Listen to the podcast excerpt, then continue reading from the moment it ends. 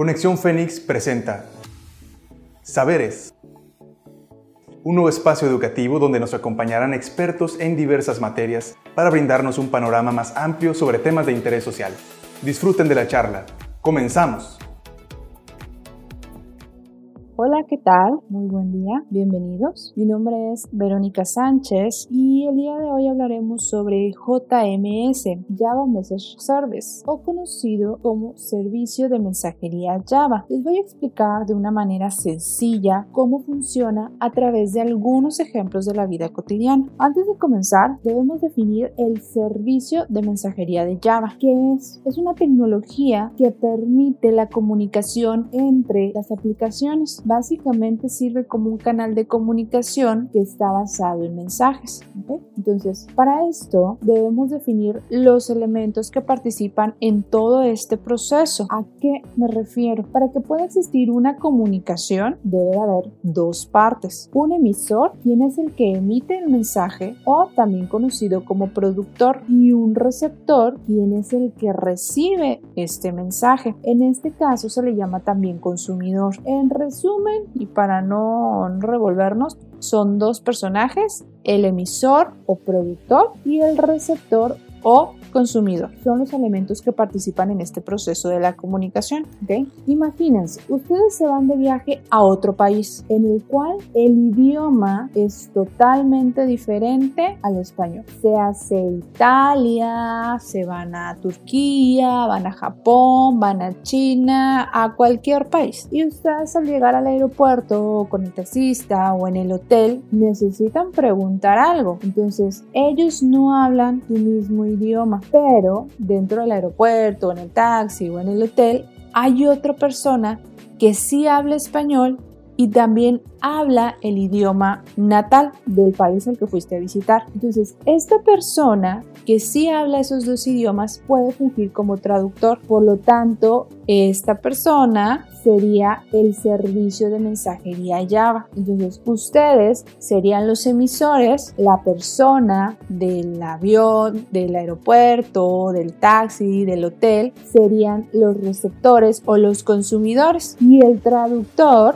sería ese intermediario quien es el que va a reenviar esa información. Entonces, ahí les va. El funcionamiento, ¿cómo es que funciona eh, esta parte de, de la comunicación, del entorno? Es muy sencillo. El emisor o productor envía el mensaje al receptor o consumidor. Ese mensaje es interceptado por la API del servicio de mensajería Java, quien es quien reenvía el mensaje al receptor y listo. Esa es la manera en la que funciona eh, de una manera básica y sencilla. Pero, ¿qué pasa si el receptor no está disponible? Muy sencillo. El mensaje se va a guardar en la cola de mensajes para que el receptor lo lea cuando lo requiera o cuando llegue a estar disponible. Entonces, esto se considera como una de las ventajas de la comunicación basada en mensajes y se le llama asincronía, es decir, no necesariamente deben de estar en línea ambas partes para poderse comunicar. Si en ese momento el receptor no está disponible, el mensaje de todas formas le va a llegar y ya cuando lo requiera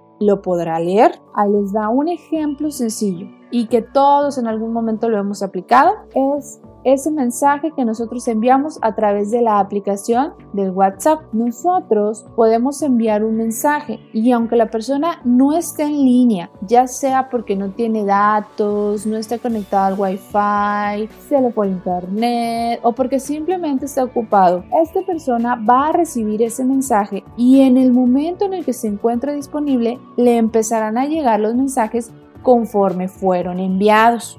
Otro ejemplo puede ser cuando envías un mensaje por el Messenger de Facebook o cuando envías un DM por Instagram. Bueno, en el que tú puedes dejar tu mensaje y si la persona no está disponible, de igual forma le llegará y lo podrá ver en el momento en el que se encuentra en línea. Un tercero y último ejemplo, cuando le marques a una persona, por ejemplo, a, la oficina, al trabajo, aunque no está disponible porque está a lo mejor en alguna junta o se movió de su lugar, te va a atender la secretaria. Ella va a recibir el mensaje y cuando la persona esté desocupada, le entregará la lista con todos los mensajes que le estuvieron llegando mientras esa persona estuvo ausente. Entonces, todos estos ejemplos forman parte de mensajes asíncronos, ¿ok? Ojo, también está la contraparte en el que la persona recibe el mensaje en ese momento, es decir, cuando ambas partes, tanto receptor y consumidor están en línea, a esos mensajes que llegan en ese momento se les llama mensajes síncronos, ¿ok?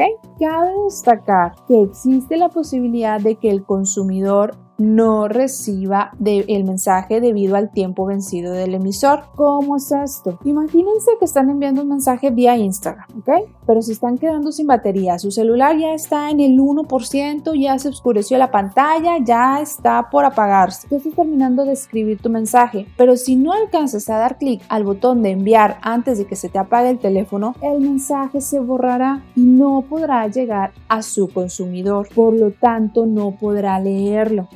Estos son algunos ejemplos de la vida cotidiana y muy seguramente al estar escuchando esto te pasó por la mente, ah, sí, a mí me sucedió, o sí, yo lo he hecho, o a mí me pasó, o sí me acuerdo, o muy seguramente también ya se te ocurrieron algunos otros ejemplos en torno a estas situaciones, ¿verdad? Entonces, ya para concluir, podemos decir que la comunicación basada en mensajes tiene sus ventajas, en las que sabemos que podemos comunicarnos aunque la otra persona no esté en línea. Y Java tiene esta opción a través de esta tecnología denominada JMS o bien servicio de mensajería de Java en el cual vas a poder enviar mensajes y aunque la otra persona no esté en línea, esos mensajes se van a guardar y en el momento en el que esa persona se ponga online, en automático le van a empezar a llegar y los va a poder ver, ¿vale? Pues bueno, espero que te haya gustado. Sin más por el momento, yo me despido agradeciendo tu atención y recuerden que es bueno estar siempre informado. Que tengas un excelente día. Hasta luego. Esperamos que hayan disfrutado el tema. Recuerda que recibimos todos sus comentarios al correo conexiónfénix.cnsivirtual.mx o mediante redes sociales. Nos pueden encontrar como Universidad Virtual CNCI Oficial en Facebook, Instagram, YouTube, Spotify y TikTok. No nos despedimos, los esperamos en la próxima edición de Saberes. No olvides que para aprender hay que escuchar, razonar y aplicar.